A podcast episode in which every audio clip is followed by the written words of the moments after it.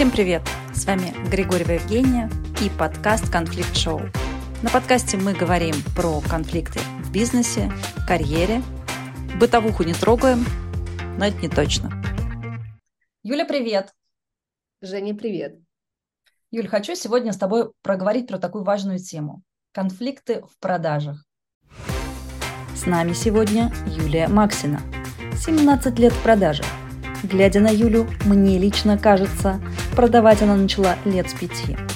Первый бизнес потеряла, получила MBA, ну и бонусом встретила мужа.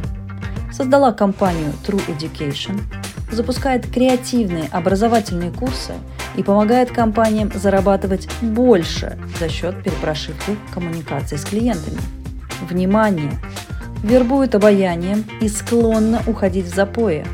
Рабочие запои. Удивилась я, когда прочитала про тебя в твоем телеграм-канале, что ты больше 17 лет а, вообще занималась выстраиванием продаж. Знаешь, с виду просто ну, не поверила бы. Поделись про свой путь вообще, как ты к этому пришла, и это стало твоим бизнесом. Коротко ли длинно? Интересно. Слушай, наверное, такая история Началось все с того, что на первом курсе универа я попала в агентство поработать, хотела заработать деньги. Я пришла, мне дали справочник с желтыми страницами и сказали, звони, продавай наши услуги. Полиграфия, печать визита. Хорошо, открыла, обучения никакого нет. В общем, сразу в омут с головой. И через неделю-две я сказала, что я больше никогда не буду работать в продаже. Я часто рассказываю эту историю, потому что в тот момент я была свято уверена, что моей ноги больше в этой отрасли, в этой сфере да, не будет. Но как-то так сложилось, что потом я попала на практику в другое агентство. Это уже агентство было креативное, полного цикла. Мы снимали фильмы со звездами, ролики имиджевые. Все было так прикольно. Я там тоже занималась продажами, и меня там тоже никто не обучал, но как там было по фану, там было... И как-то все пошло потом в продажи, потому что я поняла, что мне первый раз, когда в этом агентстве, которое пришло на практику, платят 10 тысяч рублей, я такая, да не-не, я на практику, спасибо, мне не надо. типа, зачем? Я, я бесплатно просто... готова. Я бесплатно, да. Я помню, для, для меня был шок, потому что я чуть-чуть поработал на практике, и мне заплатили. Я такая, ничего себе, то есть можно зарабатывать. И я прям начала нормально зарабатывать. Мне дали какую-то зарплату небольшую, мне дали нормальные бонусы. Для меня это такой всегда азарт, для меня это продажи всегда про какой-то кайф и деньги. Я очень люблю деньги. И я очень люблю процесс, продаж, хотя по-прежнему я говорю, что продавать я не люблю, потому что я уверена, что до сих пор, что я не продаю, я договариваюсь. Я всегда как-то так делаю, чтобы было мне хорошо и моему партнеру хорошо. И как будто это я не всегда даже называю продажами. Вот такая история. Меня потом перекупали, я проходила собеседование в другие там компании, и как-то постоянно покупали, покупали, покупали, пока я не попала в Москву. Там тоже был такой путь. Я жила в Ростове-на-Дону. Здорово, там солнечно, тепло. Да. В Москве попрохладнее. Да, есть так. Слушай, но при этом у тебя ведь был э, такой сложный период, из того, что я знаю, у тебя был опыт неудачного бизнеса, да? Что-то не получилось. А что сложного там было? Что какой-то внутренний конфликт поняла, что мало там денег, надо другое, или что-то другое было? Как это было? Я работала в найме, э, я уже была руководителем журнала интерьерного по югу России. Я тогда закончила универ, у меня освободилось время. И время куда девать? Пойду-ка поучусь. Поучилась на MBA в Москве, начала ездить в Москву. Параллельно как будто все равно много времени остается. Что еще делать? И я открыла бизнес, так, так забавно, и до сих пор это бизнес как-то, как, как будто это небольшое что-то было, но тогда это было большим бизнесом. А дисконтная система кэшью, это дисконт, карта скидок и привилегий. И у меня отдельно была продажа карт, отдельно мы договаривались, у меня был хороший нетворк с крутыми компаниями из разных сегментов, которые бы предоставляли не просто там скидку в 3%, а действительно классные какие-то бонусы для владельцев карт. Я на третьем этаже работала в найме, на пятом этаже я сняла офис для команды. А, то есть у тебя в параллели было? В параллели было. Ты в параллели смогла? Вообще да. обалдеть. Я бегала между этажами, мне было очень удобно, что никуда не нужно было ездить, и работала с командой и там, и там. А потом я как раз на MBA познакомилась со своим будущим супругом, он из Москвы. Я переезжаю через полгода к нему в Москву. И уже на расстоянии, Жень, на удаленке я ничем не смогла управлять. Uh-huh вообще, то есть у меня не было уже как бы ни ресурса, ни желания, ни времени, ни понимания, как это вообще делать. Ну и потихонечку через полгода мы полностью закрыли весь этот проект кэшки. И для меня это на самом деле было очень больно, потому что мне еще какой-то знакомый сказал, же говорил, ты не, не предприниматель. И мне, ну так как... Э, Зацепило. Она зацепила пипец, ну, потому что мы обижаемся всегда на то, во что сами верим. Вот я верила в тот момент, я прорабатывала с коучами, с психологами много лет. Я, то есть следующий уже сейчас труд я открыла спустя сколько? Лет 10, наверное. То есть мне потребовался путь потом найма, чтобы снова прийти к тому, что я свободная птица, и мне хочется самостоятельно. Снова стать предпринимателькой, как я называю. Вот он, да, твой, да. твой истинный путь. Да, именно так. И тоже связан с продажами да? Ты очень много говоришь про продажи там. Да, с обучением. И по факту мой сейчас бизнес – это про корпоративное масштабное обучение. Мы работаем с ВК, МТС, Ростелеком, Касперским и другими большими компаниями России. И мы запускаем для них обучение по софтам, по хардам, по разным направлениям. Все это в очень необычной упаковке.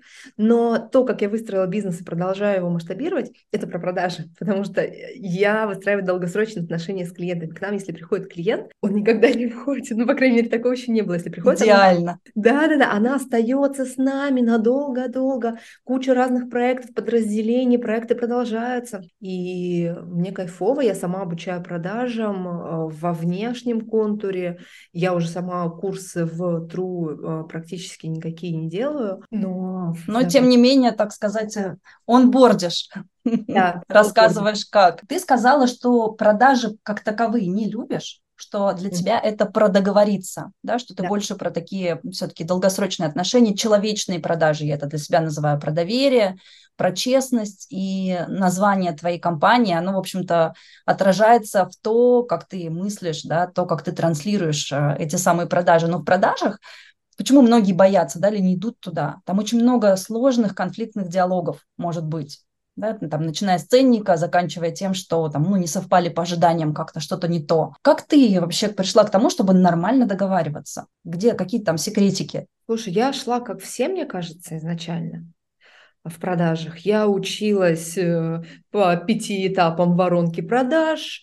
А, я изначально... Вот, еще важный, наверное, момент, Жень. Я не такая офигенная была сначала. Я вот не родилась такие человечные, у меня продажи. Вот, знаешь, мудрая девочка. Нет, нифига, я продавала как все, используя где-то манипуляции, где-то супер манипуляции, хитрила.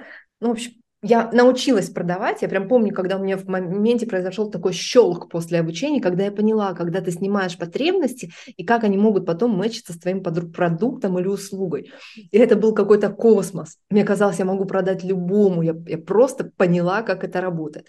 Но дело это не всегда и в интересах партнера. То есть я это делала всегда в своих интересах, но это был не вин-вин. Иногда мне казалось, это был вин-луз прям.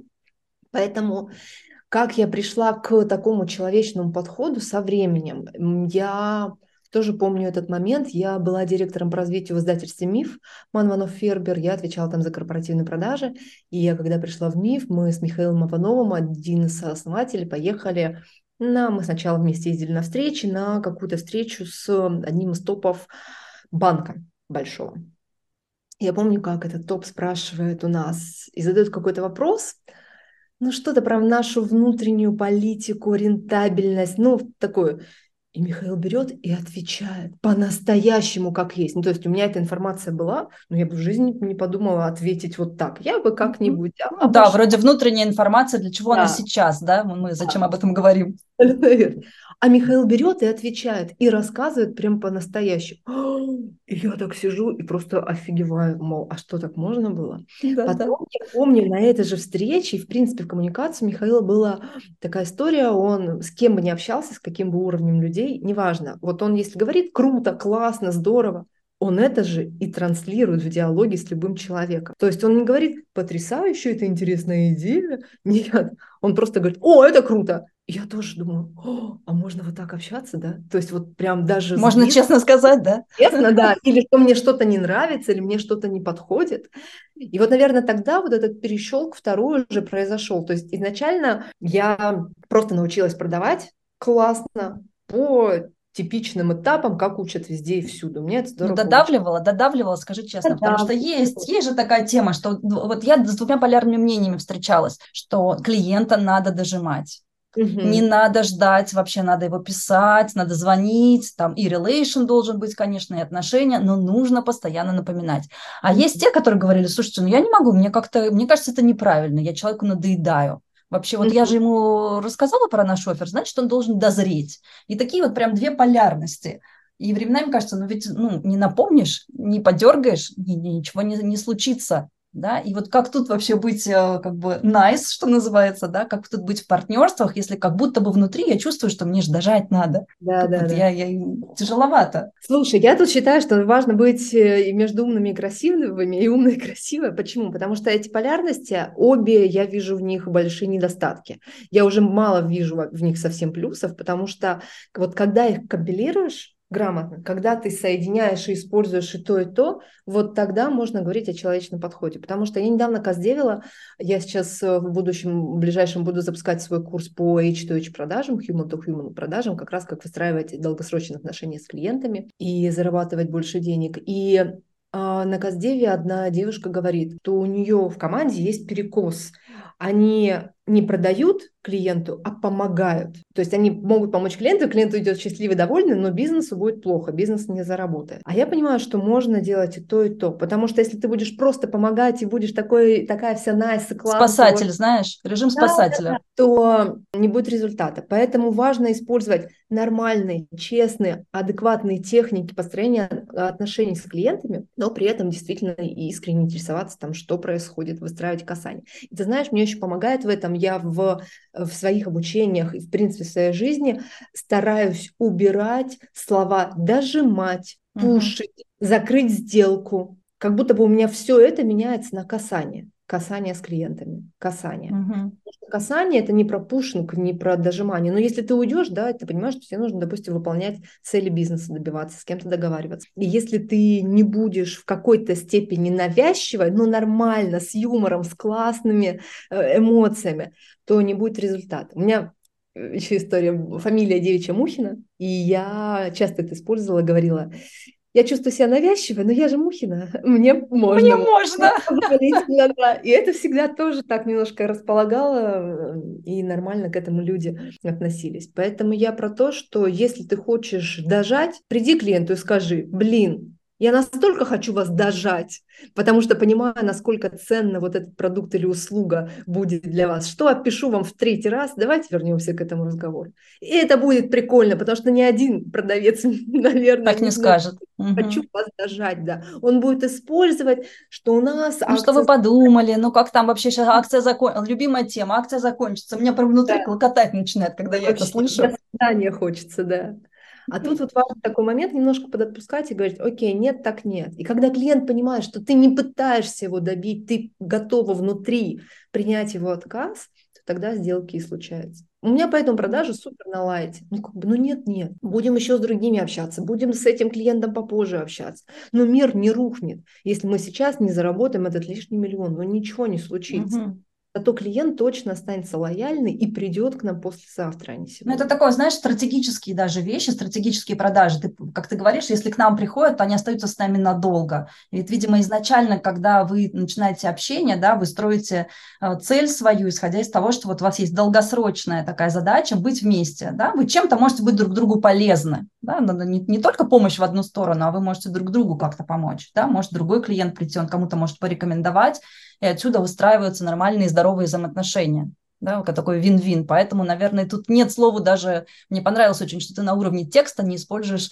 термин «дожать», «додавить» и так далее. Да. Как только перестаешь это использовать на уровне текста, и в голове, видимо, изменения происходят, ты начинаешь вообще по-другому транслировать все в этот мир. Да. И ты в канале очень интересно, мне лично очень откликается история про эмпатию. Ты много пишешь про угу. эмпатию, да, про то, как ты ее используешь, э, как она помогает тебе там, в сложных ситуациях или конфликтах, да, даже, это у тебя врожденное, или ты в какой-то момент поняла, что, ну вот, это нужно прокачать, да, нужно, там, не знаю, как левую руку этот навык сформировать у себя? Знаешь, это точно не врожденное, и я хочу сказать, что я не помню момента, чтобы я в какой-то момент сидела и поняла, что вот, теперь мне не хватает эмпатии, буду я ее качать.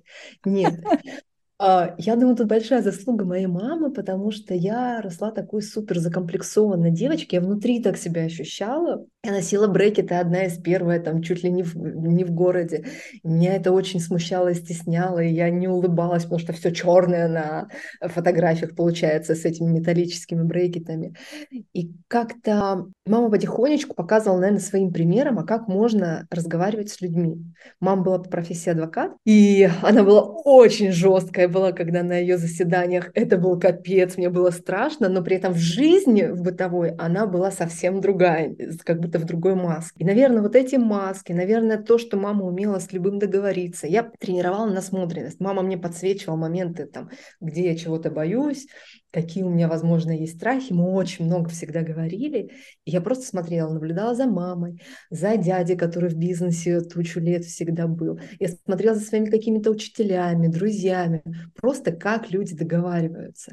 И еще момент был, когда лет 12, наверное, 14 было, мама подарила мне книжку Алана Пиза язык жестов, как-то она так называется. Uh-huh. Я тогда думаю, блин, это же так прикольно понимать людей, смотреть на невербалику и на это тоже обращать внимание. Я просто начала за этим наблюдать. Я специально не обучала симпатии, но много работаю с психотерапевтами, я много рефлексирую, у меня рефлексирующая семья, я много вообще про разговоры, и разговоры для меня — это лечение. Я наблюдаю, как люди реагируют на какие-то вопросы. Эмпатия же она в любом случае про себя, она же не про людей. Да, мне про... кажется, знаешь, про самооценку еще такую себя, про адекватную оценку. Это я, у меня вчера ночной разговор с дочерью, перед сном с ней болтаем про садика, я говорю, ну а кто в садике у вас самый умный? А, такая секундная пауза, потом говорит, ну, конечно, я. Не, ну ладно, Витя еще умный, но он слишком умный, мам. Вот как бы, вот э, как бы ее картина мира, ее жизнь, да, это вопрос самооценки. На данном этапе самооценка понятная. Вот, да. что там дальше будет с эмпатией, не знаю. И мне кажется, да, многое из детства идет, и такая любознательность, которую как бы ты сам себе взращиваешь, э, социум помогает, родители помогают, она, видимо, очень способствует тому, как ты коммуницируешь с людьми, да, что ты нового про себя узнаешь, а, а что ты можешь нового вообще, в принципе, в целом дать еще дополнительно. Мы не можем не убегать. Я сейчас, вот я как будто распаковала только сейчас. Я о ней забыла совершенно, как я училась коммуникации с людьми. Я еще была маленькая в школе, если что-то происходило, там учительница орет. Я прихожу, говорю, мам, мне это не нравится, на меня она орет. И мама мне прям текст говорила, а я текст писала, как мне ответить в следующий раз, чтобы на меня, ну, чтобы не допускать, да, такого отношения по отношению к себе. И такое было и с мальчиками. Мама, не хочу с ним больше встречаться. Мама, это как будто я всегда бегала, и мама мне давала как ментор какой-то совет. И я вспомнила только сейчас, Жень, что я писала. То есть я прям тренировалась. Очень круто сказать, написать, в какой-то степени заучить эту речь, да, но тогда это мне было оскорбительно, что вы на меня орете, да, учительница я же не, так не отвечала.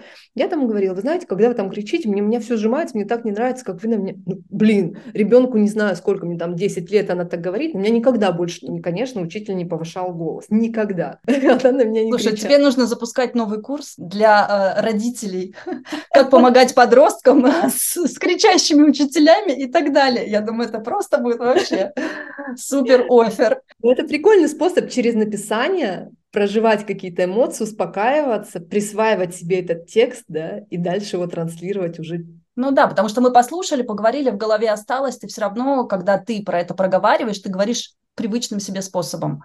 Когда да. ты это записал, перечитал, у тебя переваривается, у тебя совсем другая картинка мира формируется. Я тут тоже с этим согласна и сама такие техники использую, потому что понимаю, что ну, в какой-то момент мне действительно это поможет. Такой постанализ себя, я это называю. Слушай, а как с энергией, да? Вот ты всегда такая на позитиве, энергичная, улыбающаяся. Поделись опытом, как ты вообще находишь силы, откуда черпаешь энергетику такую? Слушай, мне уже хочется развенчать этот миф, потому что я постоянно слышу о том, что такая позитивно улыбающаяся. Это, наверное, в большинстве случаев так, ну, ты же понимаешь, что не всегда так. Ну, то есть Сейчас была... заканчивается подкаст, и гав-гав. Наконец-то. Хватит, да, улыбаться. Ну, конечно, у меня бывает и плохое настроение, и я могу физически себя как-то не так чувствовать, если с этим будет низкий уровень энергии. Но в целом я много работаю над темой энергии. У меня был период, когда я училась отдыхать, У меня прям был год даже знакомства с собой. А, я родила второго ребенка, и у меня 4 месяца было перерыва в работе. Вообще я ушла в декрет в МИФе, новый бизнес еще не начала. И 4 месяца ничего не делала. У меня была няня, я не понимала, что делать. Ну, типа, а вообще, что я люблю? Я умею зарабатывать деньги, я умею только работать, мне нравится работать. А что люблю, кроме работы, я не знала. И для меня это был такой период узнавания себя, ходить на сноуборд, на коньки, на, не знаю, в баню, нейрографику, чего я там только не пробовала, чтобы понять, а что я вообще люблю, что мне нравится, помимо работы. И это был очень такой прикольный и необычный, наверное, опыт, когда я узнавала, в чем моя энергия. Я узнала, что я люблю рисовать. Я знаю, что ты пишешь картины. А, я пока не могу сказать, что я пишу картины. Я рисую картины, потому что это процесс я похожа. медитации. Я просто кайфую от не пойми чего, я испытываю невероятное удовольствие.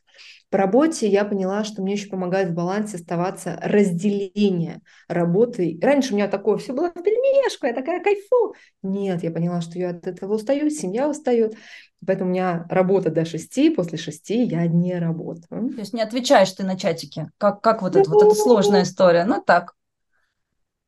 Что-то могу, если в настроении я готовлю и там никого не могу ответить. Но в целом, да, у меня команда бывает, некоторые ребята любят ночной режим, у них там сдвинут, они могут по проектам приписывать. Я даже не читаю, честно говоря, что там происходит. Просто вижу, ну, а приписывается. Нет, я просто, да, убираю звук на телефоне, могу на него посмотреть, но я не буду уже ни с кем не созваниваться, не переписываться, не отвечать. Но это вот прям из ряда вон что-то должно произойти, чтобы я в выходной, вот как я с тобой делилась uh-huh. подкастом, поработал. Ну, вот такое действительно случается, наверное, раз в полгода, когда что-то очень нужно. И еще недавно я заметила, что я ухожу в запои, рабочие запои. Я только хотела предложить бутылочку венца, так сказать, и прогуляться. А, и мне это оказывается по кайфу. Я могу одну-две недели сильно нагрузить, у меня будет там 8 созвонов в день, куча каких-то внешних пиар-коммуникаций, вообще чего там только не будет. И я буду такая на высокой энергии, я буду ничего не успевать, но я буду просто эмоционировать, мне будет в кайф. Но потом недели две я буду такая в затишье, я буду такая дзен Юля, я буду делать то, что нужно, ну какие-то стратегические вопросы уже, а не операционку. Я буду на лайте, на спокойствии. Я поняла, что эти... Раньше я думала, что это плохо уходить в запой, а как будто сейчас я поняла, что а это такой мой режим американских горок, и мне он нравится. Когда я осознанно вгоняю в себя в режим драйва, в режим какой-то скорости, это, наверное, бывает там раз, два, три месяца, запой на несколько недель, а потом у меня более спокойный режим, и это дает какие-то классные результаты, потому что за эти две недели сильный всплеск происходит, куча каких-то прилипает идей, которые дальше уже идут в работу. Суперскорость такая, можно сказать. А да. команда в этот момент как? Они уже знают так, с понедельника понедельник, Юля в запое, ага. все концентрируемся. А, да, я учу команду, что когда я в запое, я, от, наоборот, отстраняюсь, Женя, от команды. Я просто mm. начинаю фигачить, я много вообще делегирую, никуда не смотрю, и команда меня практически не видит, в том-то и дело. То есть я что-то делаю быстро, быстро, быстро, я даже не успеваю порой объяснять. И я только прихожу там на командное демо и рассказываю итоги недели, какие-то... И у меня там могут быть мысли как раз а-ля скилл-шеринг, я могу поделиться, да, что я переварила за эту неделю, а что у меня было, а, а как я к этому пришла, что-то выдать уже команде. Потому что я прям поняла, что в режиме запоя я супер сконцентрирована, и я как будто даже обрубаю связи. Несмотря на то, что у меня в этот момент большое uh-huh. количество контактов, но какие-то поддерживающие связи на этот период я замораживаю. Я на них не отвлекаюсь. Вот так бы я, наверное, сказала. Юль, можешь еще поделиться так напоследок, наверное, ну, двумя-тремя своими секретиками тем, кто хочет э, сделать свой супер крутой бизнес успешный и быть при этом в балансе с самим собой, своей семьей. Может быть, уходить в запои, но не на полугодовые, знаешь, а хотя бы на недельные. Две мысли сейчас записала, пока ты задавала вопрос. Первое, просто попробовать, потому что может не получиться, да. У меня тоже бизнес не с первого дня там поперло. Я год вообще тык-мык, у меня непонятно что куда, пока я не нащупала нишу, пока не нащупала тему, пока я вот все вот это вот не поняла. Но у меня был режим, я помню, как я продавала первому клиенту, большая компания, э, сплат, и они а, зубные пасты производят и спрашивают, а почему вы считаете, что ваш курс по продажам принесет нам результат? Типа, где гарантия? Я говорю, понятия не имею. Ну, там гарантий никаких нет. Может, ничего не принесет, может, не получится. Просто есть гипотеза, что а, основываясь на нашем опыте, вот это получится. Но так как вы наш первый клиент, может быть, ничего не получится. И потом Женя уже с нами делились, что это было очень, это подкупило. И искренность. Попробовать, да, это искренность. Ну, потому что что буду обещать золотые горы? У меня ни одного кейса, у меня ничего нет. Просто есть какой-то там свой бэкграунд. И эта искренность подкупила. Поэтому изначально я рекомендую попробовать маленькими шагами, потестировать, да, делать какие-то MVP запусков. У меня никогда не было, сейчас я построю компанию, сделаю сайт. Нет, я сначала продавала, щупала, спрашивала, общалась с кучей людей. И потом потихоньку пробовала, пробовала, пробовала. И, и, и все потом в какой-то момент произошел, да, такой взрыв, что пошла геометрическая прогрессия. Но изначально это были регулярные, многочисленные маленькие шаги. Это первая мысль. И вторая э, часть твоего вопроса про то, как с семьей, да, вот этот life-work balance, как вообще сочетать и не уходить полностью в работу, договариваться у меня есть тоже договоренности. Мне кажется, это заслуга моего мужа, что я так разделяю работу и не работу, потому что ему важно, чтобы я выключалась. И если бы я жила вообще одна без семьи, то, мне кажется, я бы работала всегда. А так, благо, есть семья, и я переключаюсь. Поэтому важно договориться. Кому-то в семье будет нормально, что а, не знаю, меня бывали периоды, когда я говорю, слушай, у меня сейчас одни из первых клиентов, там, бизнес-марафон запускаем, и три недели меня не будет. Ну, то есть я дома, но я за компом. Я вставала в 6, я ложилась поздно, я работала без конца, мне было важно сделать этот кейс. Я все тогда делала руками. Я договорилась, что там несколько недель я буду тотально в рабочем запое, и меня супруг там в этом поддержал. Поэтому мне кажется, тут важно договариваться, а как э, будет удобно. Вот сейчас у дочки каникулы, а у меня очень сложная неделя. Она не запойная, но она такая насыщенная. Но все равно я запланировала, что в среду мы едем в Кидзанию, потому что мне хочется, чтобы на каникулах ребенок наконец-таки... Переключился, да, отдохнула. Супер. Спасибо тебе большое. Я, наверное, так э, резюмирую, что уходить в запой можно, нужно, и приносит это определенные результаты. Главное, чтобы было в кайф самому себе. А, второе, мне очень понравилась история относительно изменения майндсета через текст, который мы говорим, да, и можно уже на уровне э, работы с детьми начинать это использовать, записал, попробовал, перефразировал и сам начал в дальнейшем уже по-другому себя вести. Вот. И третье, про умение держать баланс, это, конечно, про договариваться и про действовать. Не так, чтобы подумал, отрефлексировал внутри себя, еще раз подумал, еще подумал. А важно начать маленькие шажочки, и тогда можно приходить к тем результатам, которые важны, нужны лично для тебя и для твоей команды. Спасибо mm-hmm. тебе большое, тебе хорошего дня. Спасибо, тебе прекрасного, спасибо. С вами была Григорьева Евгения. Подписывайтесь на мой телеграм-канал «Есть консерн» и следите за новыми выпусками.